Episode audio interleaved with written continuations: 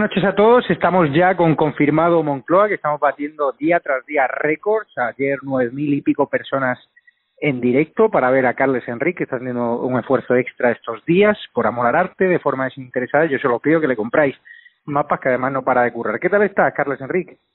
Pues bien, hoy de esos días cansado, porque ya son muchos días, pero creo que esto lo hemos repetido ya alguna vez. Ya llevamos 60 días con todo esto. Sin duda. Cuéntame, ¿qué se está cociendo hoy en la Moncloa? Pues supongo que hoy no hay sesión de control, no ha habido, y el día ha sido un poquito más tenso, ¿no? Que el equipo Zulus era un poquito más nervioso. Sí, hoy es un día bastante complicado, digamos, así finalmente. Ha habido un poco de todo.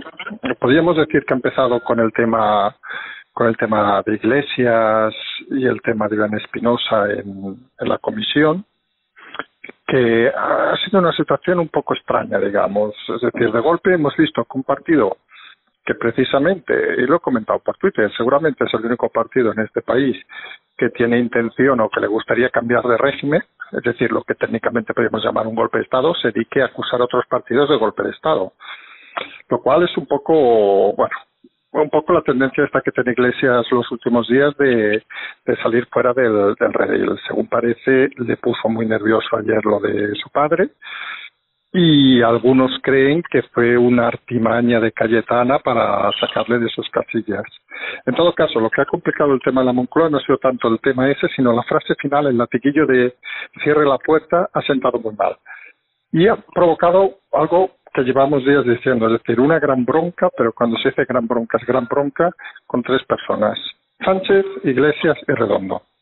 No se entiende la actitud de Iglesias, Redondo comienza a estar muy cansado, vamos a decirlo así finalmente, no hay que olvidar que Redondo se dedica a lo que se dedica, es decir, y su futuro para mucha gente pasa por algún país de Sudamérica para asesorar a algún gobierno.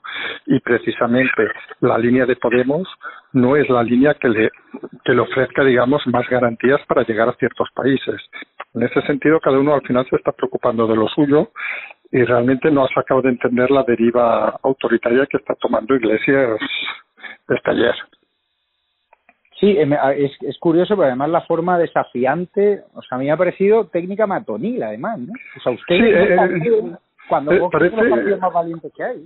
Sí, sí, aparte, a mí me ha recordado un poco la, eh, un poco lo, lo, contrario de la lógica, es decir, que parece que importa los métodos matoniles de las redes, que todos conocemos, el del padre, el acomplejado, etcétera, etcétera, los ha importado el Congreso. Y, y, y por lo que hemos visto, porque a la tarde se ha repetido un incidente con Pachi López y el miembro del Partido Comunista, os digo la verdad, no sé ni cómo se llama, el, el señor este, eh, que ha sido un poco donde Pachi López ha tenido que poner un poco las cosas claras. Es decir, decir en pocas palabras que daba vergüenza que estos señores sean diputados incluido el mismo, ¿eh? que ha pedido perdón, pues Pachi López tampoco vamos a darle ahora por Ángel, también déjalo ir. Pero ¿dónde voy el tema? Que no parece con esa segunda actitud que haya sido un acto puntual de Iglesia, sino parece lo que llevamos diciendo muchas veces, que Podemos se comporta como una organización y cualquier actividad que hace, curiosamente, eh, está organizada. El detalle de ayer, ayer cuando salió, que ha, salido, ha sido muy comentado en redes, ayer cuando salió el tema del padre de, de Iglesias y el FRAP, que para nosotros está claro que es un grupo terrorista, vamos, que el padre Iglesias no cometía ningún asesinato no quiere decir que perteneciera a un grupo terrorista como puede participar una persona que reparte propaganda, una persona que lleva la contabilidad. Pero fue curioso porque luego, a los pocos minutos de pasar el incidente, digamos, entre están Iglesias, gente se dedicó a cambiar en la Wikipedia, lo cual es súper curioso, el concepto para eliminar la palabra terrorismo de FRAP. Es decir, es como un engaño colectivo y eso obviamente no es alguien individual, es, son acciones organizadas. Y estamos un poco lo que quienes hemos hablado alguna vez de temas de terrorismo, etcétera, la gran diferencia de un grupo organizado a un grupo no organizado es clave para definir los actos que hacen. Entonces aquí estamos viendo que Podemos se comporta como una organización, no diré, no sé si decir la palabra criminal, pero sí como una organización muy bien organizada y cuyo fin cada vez a algunos nos parece más claro, no es precisamente democrático. Y es curioso cómo la secta ha salido a blanquear, ¿no?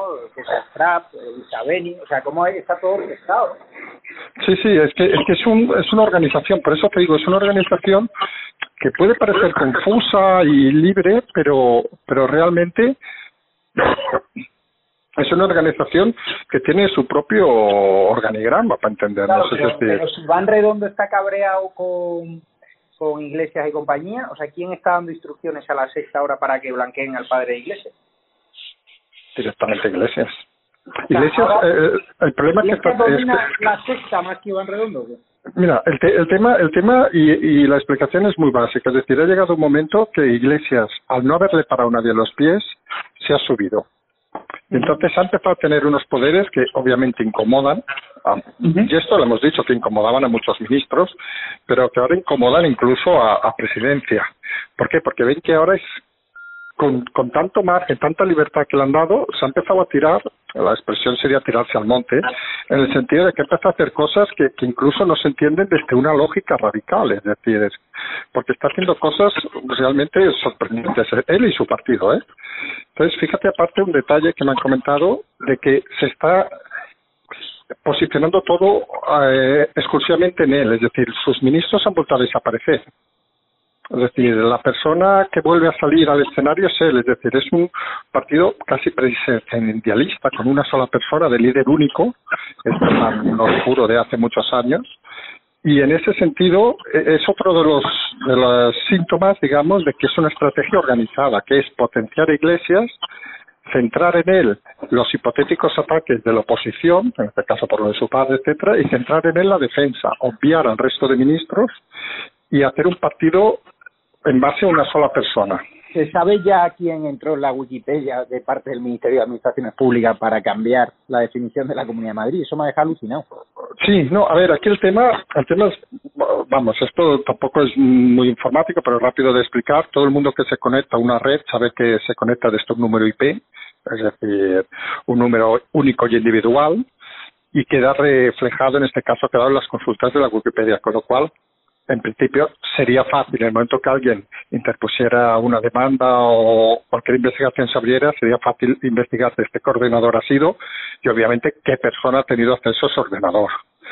Aquí estamos otra vez en otra cosa un poco, un poco de, de, que hay gente que se cree que está por encima de la ley, pero, pero de ignorancia. Es decir, eh, no, no, no hay que ser tampoco un gran genio, ni un crack, ni un, ni un hacker, ni nada para saber de que, oye, cuando uno se conecta a un ordenador, dejas un rastro. Pero es que esto, vamos a decir una cosa vulgar, solo viendo la televisión ya lo sabes. Es decir, no hace falta estudiar nada, es decir, es algo básico. Pero según parece que lo haya hecho, pues tampoco debe ver la televisión, debe ver me supongo, y allí no lo deben explicar, no lo sé, lo desconozco. Es curioso. Y luego, eh, ¿qué ocurre con Nissan? Porque eso habrá habrá sacado de, o sea, habrá sacado de su esquema a Pedro Sánchez que dijo que eso no se iba a producir. Que estaba correcto. Él en Davos habló y puso incluso un tuit diciendo que eso no se iba a producir. Eh, aquí, aquí nos estamos juntando un poco lo, declaraciones luego un poco digamos extemporáneas. Es decir, luego a la tarde, me parece al mediodía, nos ha salido el gran Gabriel Rufián, que últimamente parecía que estaba dedicado a sus labores de otro tipo, eh, pues nos ha salido diciendo que se expropiara Nissan, es decir, debe ser la primera, el primer político en el mundo que es capaz de decir que se expropie una multinacional. Claro, la broma fácil sería decir, pues que expropien Apple, que expropien, yo qué sé, Zara y con el beneficio lo repartan. Es decir, se escuchan, vemos que el nivel de la política cada vez es más, siendo fino, estúpido. Hemos visto también, curiosamente, que otra persona que se ha posicionado en el tema ha sido la alcaldesa Barcelona, la Colau. Otra una foto, correcto, se hizo una foto hace un par de días que algunos pensábamos que de Barcelona no se puede salir, excepto causa mayor, pero según parece la alcaldesa puede, puede moverse sin problema, tiene una licencia diferente. Y no hay que olvidar que la segunda de la alcaldesa, Janet Sanz, declaró hace un mes o más o menos que había que aprovechar la pandemia para suprimir los coches, es decir, para eliminar la industria automovilística, es decir, que el deseo que tenían se lo han encontrado en la cara y, y de golpe ahora parece que se hacen los los ignorados, es decir, son, son una es una pandilla que, que realmente algunos lo entendemos como han podido llegar al ¿Pero poder. ¿Qué ha pasado ahí? ¿Por qué se ha cerrado Nissan? ¿Porque los sindicatos han presionado demasiado o cómo? No, aquí en principio está pasando en toda Europa, toda la industria automovilística se está centralizando y reduciendo a países. Aquí hay diversos grupos automovilísticos que han centrado, unos en Francia, otros en Inglaterra, y se están, digamos, se están dejando de externalizar muchas cosas. En ese sentido, España no tiene su propia industria, para, entendernos, es decir, ninguna de las grandes marcas mundiales es española, igual que es posible que pase los próximos días con otras fábricas de coches que se vuelvan a su origen, que podría ser Francia en este caso, como Renault, o como según parece puede pasar también con la Ford, que se vuelva a sus orígenes, y es un tema final de, cambio de, modelo productivo, es decir, la demanda de los coches ha quedado en picado, obviamente, y aprovechando, esto es aquello de que aprovechando que el río pasa por aquí, vamos a, hacer limpieza. Y obviamente los países más expuestos, aquellos que no tienen una fuerza, tanto política, ¿eh? como, como una fuerza, digamos, empresarial, son los primeros que caen. Sí, sí, y ha descolocado eso muchísimo a Sánchez, ¿no? Supongo. Sí, claro, porque él, él, fue el primero en apostar que sí. Eh, el problema a veces aquí es que la, la gestión de la economía que hace este gobierno, el conocimiento, perdón, de la economía que tiene, a veces se asemeja un poco al, al, siglo pasado, es decir, es algo que a veces nos sorprende. Es decir, quien, haya estudiado un poco de economía, yo me acuerdo ya hace 20 años que se hablaba de, términos de, pasar de lo que se llamaba el Fordismo, que era la fabricación en serie, etcétera, etcétera, a la flexibilidad. Pero yo te estoy hablando de, de 1990, o sea, conceptos de hace 30 años que ya se estaban implantando. Pues parece que estos señores aún piensan en el Fordismo, es decir, la producción en cadena, vamos a producir coches, montar este tipo de industrias, etcétera, etcétera. Y claro, son industrias que tienen, tienen tendencia a desaparecer. Y obviamente, donde primero desaparecen es en los países alejados de los centros de decisión. Como se sabe ya, se sabe ya, Enrique, quién cambió, por cierto, volviendo a la Wikipedia, la entrada del FRAP para blanquear su imagen y decir que era un grupo antifascista, ¿no? Bueno, hay rumores de que seguramente algo organizado, eso sí, porque no es normal que se intentara, creo haber leído que fue hasta 25 intentos de cambio hubo, y lo único que se quería cambiar es que no sea la palabra terrorismo, lo cual sorprende porque es como si a ETA en su definición le quitas la palabra terrorismo. Bueno, claro, puede ser ejército de liberación vasco si quieres, pero, pero técnicamente cuando uno intenta doblegar un régimen, sea el que sea, con métodos violentos se le llama terrorismo. Es decir, eso no tiene ninguna vuelta de hoja aquí ni en ningún lado. Sí, es sorprendente. ¿Y algún tema más respecto al juicio del 8M? Sí, mira, hay dos temas importantes. Sí, hay dos temas importantes. Uno, el primero, que la jueza ha retrasado la declaración del delegado del gobierno el 5 de junio al 10 de junio. Eh, la, juez la jueza del 51 de Madrid y a la tarde, aparte, hemos conocido que se ha solicitado la imputación de, del licenciado Simón. Con lo cual, ese juicio va a ser, esas previas, perdón, van a ser muy interesantes el día 10, porque no solo se está hablando ya de, de declaraciones, sino de imputaciones. Y ahí puede ser que, que sea un tema que se vaya de las manos. ¿Por qué han retrasado la...? lo ha pedido la abogacía del Estado, y la juez en su auto curiosamente ha puesto la expresión sorprendentemente. Yo creo que, la juez, por lo que sabemos, es una persona que tiene bastante tabla y, juega también un poco, que, que, en eso yo voy a hacer un, voto positivo, ¿eh? juega un poco con en situaciones absurdas, la ironía a veces es necesario, es algo que a nosotros nos gusta utilizar mucho, pero es que hay situaciones tan sumamente descaradas, em, por decirlo finamente, estúpidas, eh, idiotas, por no llamar de otra manera, que usas la ironía o, te tiras de un balcón. Es decir, el ejemplo que hemos puesto antes de Gabriel Russell, vamos a nacionalizar una multinacional. Oiga, vamos a tener un debate serio sobre eso o, o, o, es solo lo dice para reírse. Y un poco lo de la abogacía al Estado es lo mismo, es decir, es bastante ridículo, por llamar de alguna manera, que la propia abogacía del Estado solicita a un juez un retraso en, en, un tema que afecta al Estado. Es decir, es, es un poco darle una importancia política y darle unos días de margen. ¿Para qué? Para preparar la defensa de un particular que parece que ha obrado de una manera no correcta. No parece que la abogacía del Estado su función sea esta precisamente. Y la, y la fiscalía que se espera que diga, porque la abogacía del Estado también está presionando a la fiscalía para que se pronuncie. Yo flipo porque la fiscalía está muy controlada por el gobierno. Ahí se va a posicionar, supongo, en contra de esta investigación.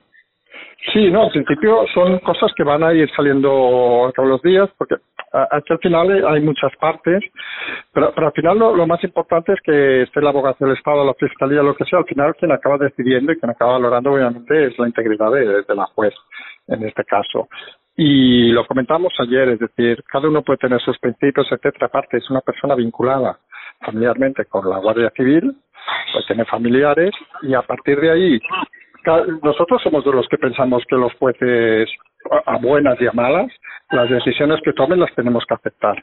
Y de momento parece que está claro que el ataque ágil, rápido, digamos, un poco sorprendente contra la propia juez y contra sus autos antes casi de empezar nada eh, delatan un poco que algo debe haber, porque si, si fuera tan transparente que no hubiera pasado nada y que todos fuéramos felices y todo eso, a nadie se le ocurriría atacar a la jueza antes incluso casi de hacer ni las previas. Entonces, a partir de ahí, mmm, parece que es uno de los frentes donde la Moncloa no está nada cómoda y es uno de los lugares donde vamos a ver temas interesantes. Y preguntarte, eh, Fernando Simón hoy decía que tiene la sensación de que ha perdido ya la cabeza y que hace comportamientos de persona que no está bien. Es decir, esas frases que está diciendo del repunte, de que si hace uno una fiesta con 10 amigos o 20 puede haber un repunte de la pandemia. Eh, él tiene contra la situación, tiene calculada su estrategia de ajedrez, o sea, está preparado para doblegar al gobierno porque ahí van a empezar a volar cuchillas. Hay algunos creemos que, que es un es un paralelismo que a lo mejor la gente le va a costar entenderlo o no. Es un paralelismo un poco parecido al de al que hemos comentado de Iglesias. Es decir, Iglesias ayer se la hace saltar con el tema del frac de su padre. Es un tema que le hace perder los nervios, vamos a decirlo así finalmente. Luego lo bueno es que, que, está encantado de perder los nervios y sigue, pero bueno, eso es otra historia. Y la tensión y, y digamos el, la presión que tiene ahora mismo Fernando Simón obviamente es importante. Volvemos a lo que comentamos hace tres días y hoy se ha confirmado. No le están imputando por pintar de colores una pared, no. Le están imputando indirectamente por más de 30.000 muertos.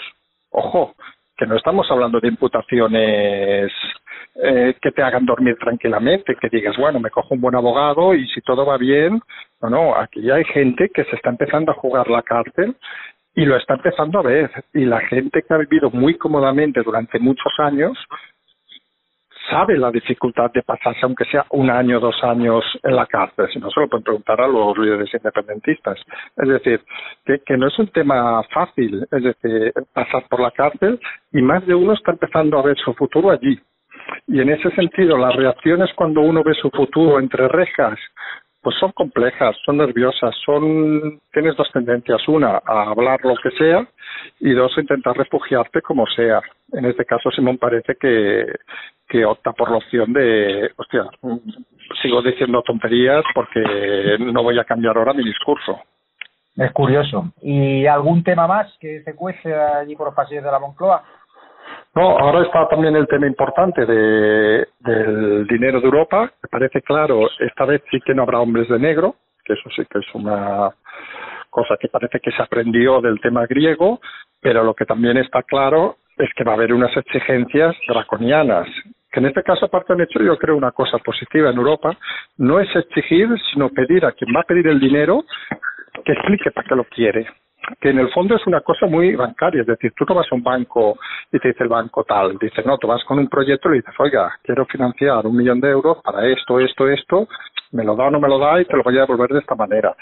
Y aquí la Unión Europea está jugando a eso, es decir, usted necesita dinero, ¿vale? Díganos qué necesita, pero explíquenos qué medidas va a adoptar para que nosotros confiemos en usted y si no las cumple le retiramos el dinero. Y eso que parece una cosa, podría parecer ¿eh? que es una relajación europea, para algunos es un una maduración todavía más del tema de la Unión Europea. No es aquello de como con Grecia de vamos con que son unos niños, vamos a echarle unos policías para vigilarlos, no. Es ustedes van a ser responsables de pedirnos 150 mil millones, ¿vale? Digan para qué lo quieren, pero ojo, no se salgan ni un milímetro de lo que han pedido ni para lo que quieren. Con lo cual, volvemos a lo de siempre. Ahí tiene un problema el gobierno, con iglesias, con sus fantasías, con sus rentas mínimas, etcétera. La Unión Europea no va a ceder ni un milímetro. Por cierto, Carles, ¿hay alguien en su sano juicio en el gobierno que piense que el turismo se va a salvar con esa medida de adelantar ahora al 15 de junio para Baleares y Canarias o ya dan por hecho que, que, que no van a venir los turistas extranjeros?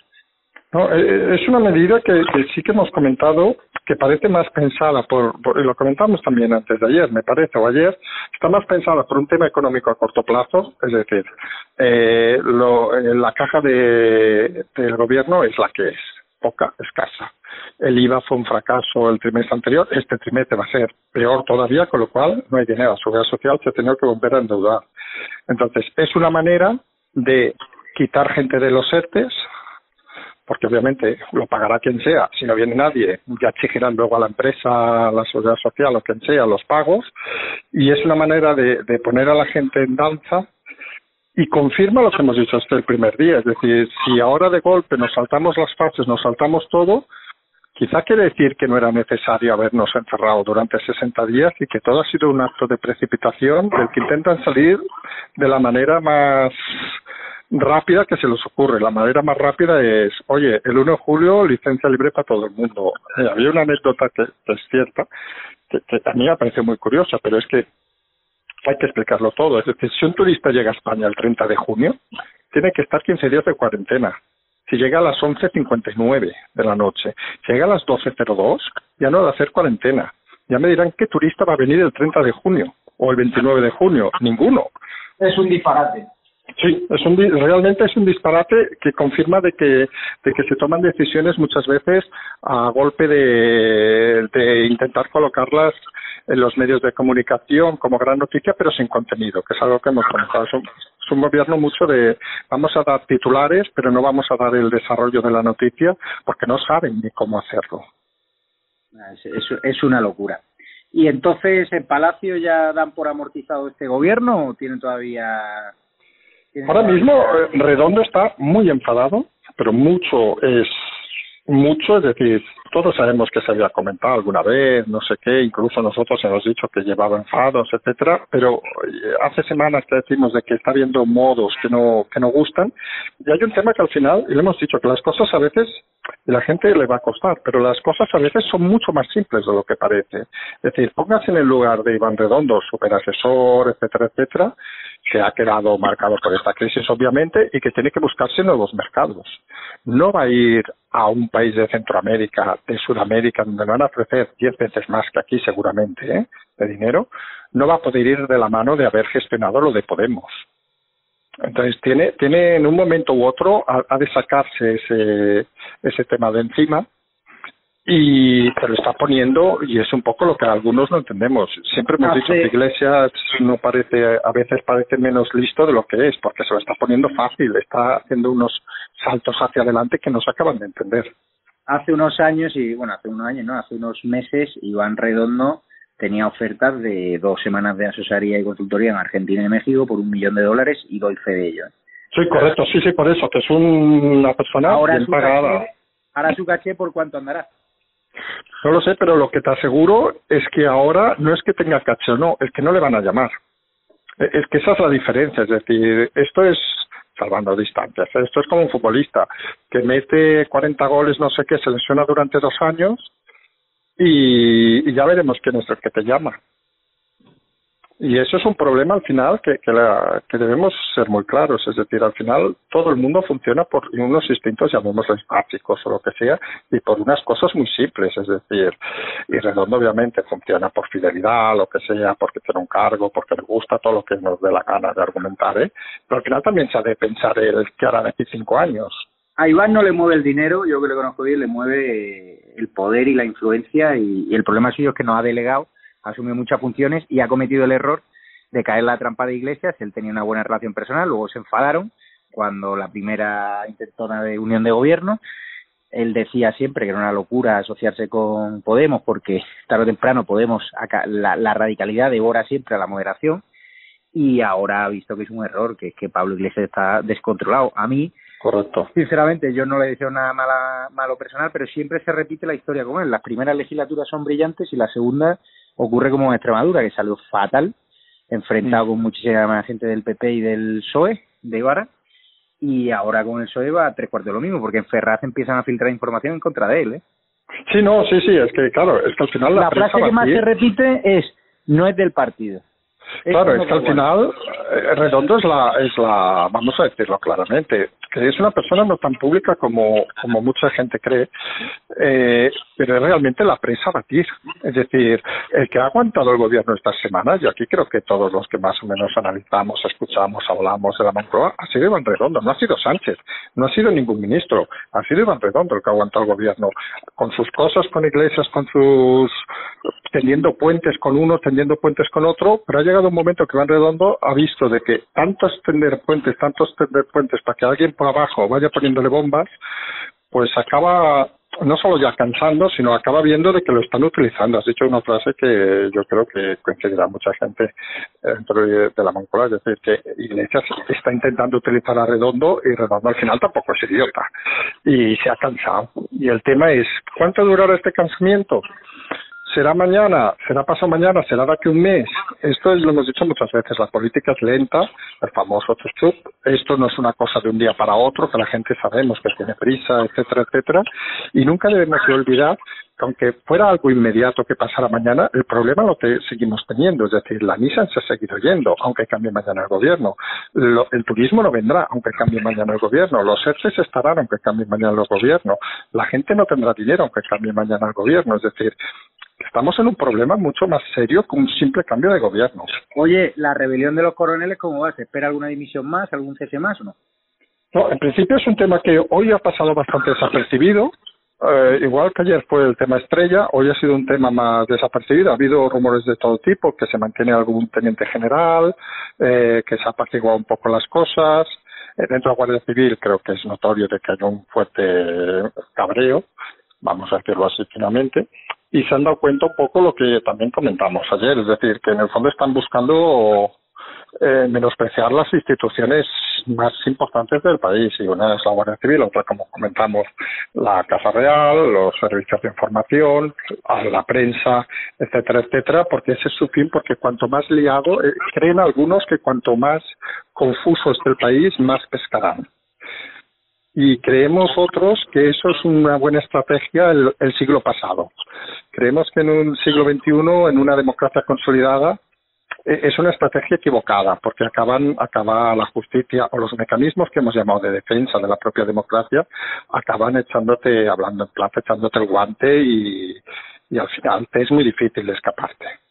Por cierto, Carles, el papel del rey ¿Ha habido alguna novedad cuando reaparece? ¿Sabemos sus movimientos? Más allá no, sigue, sigue en el tema mediático que hemos comentado y, y a ver, estamos en lo mismo, son movimientos lentos, pero la estrategia está clara, es decir, cuanto más se complica aparte la presencia con iglesias, más mediático aparecerá el rey. Vamos a ver una contraposición, será como una balanza. Si se va radicalizando más un tema, que, está claro que se va radicalizando, de golpe, si hiciéramos un minutaje en los telediarios o los medios de comunicación, sería fácil comprobar que lo que sale hoy es más que lo que salía la semana pasada, lo que salió, lo que saldrá mañana será más de lo del anterior, etcétera, etcétera, etcétera. Es decir, es un incremento conforme se va complicando el, el, el, el sistema, eh, la figura del rey irá mediáticamente, eh, ojo, eh, mediáticamente no estamos hablando de otra cosa. ¿Quién está monitorizando esa entrada del rey en escena? La propia Casa Real. Sí. La, Casa Real tiene, aunque algunos lo crean, no tiene poder.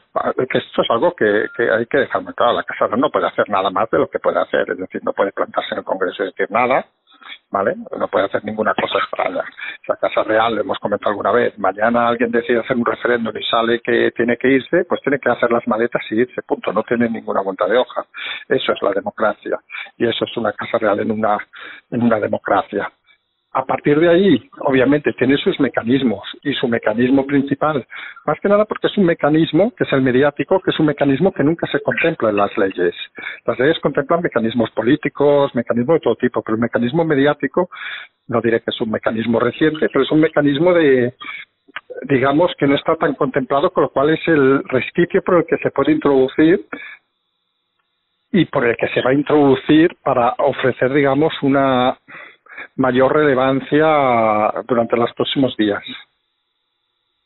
Pues muchísimas gracias Eh, crack, eh, ya hablamos mañana y a ver si traes más novedades como hace cada día. Muchísimas gracias a los espectadores que están al otro lado de, de YouTube a estas horas de la noche. Muchísimas gracias, Carles Enrique, también a la rana Gustavo que hace chup chup.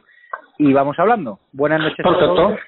Y gracias por reventar cada día ese audímetro del YouTube que no engaña y que ya tenemos muchísimos espectadores en directo y hagan boca a boca de estado de alarma y hagan boca a boca de Carles Enrique de Confirmado Moncloa y cómprenle mapas. Muchísimas gracias, Carles. Gracias, un abrazo, Javier. Hasta mañana.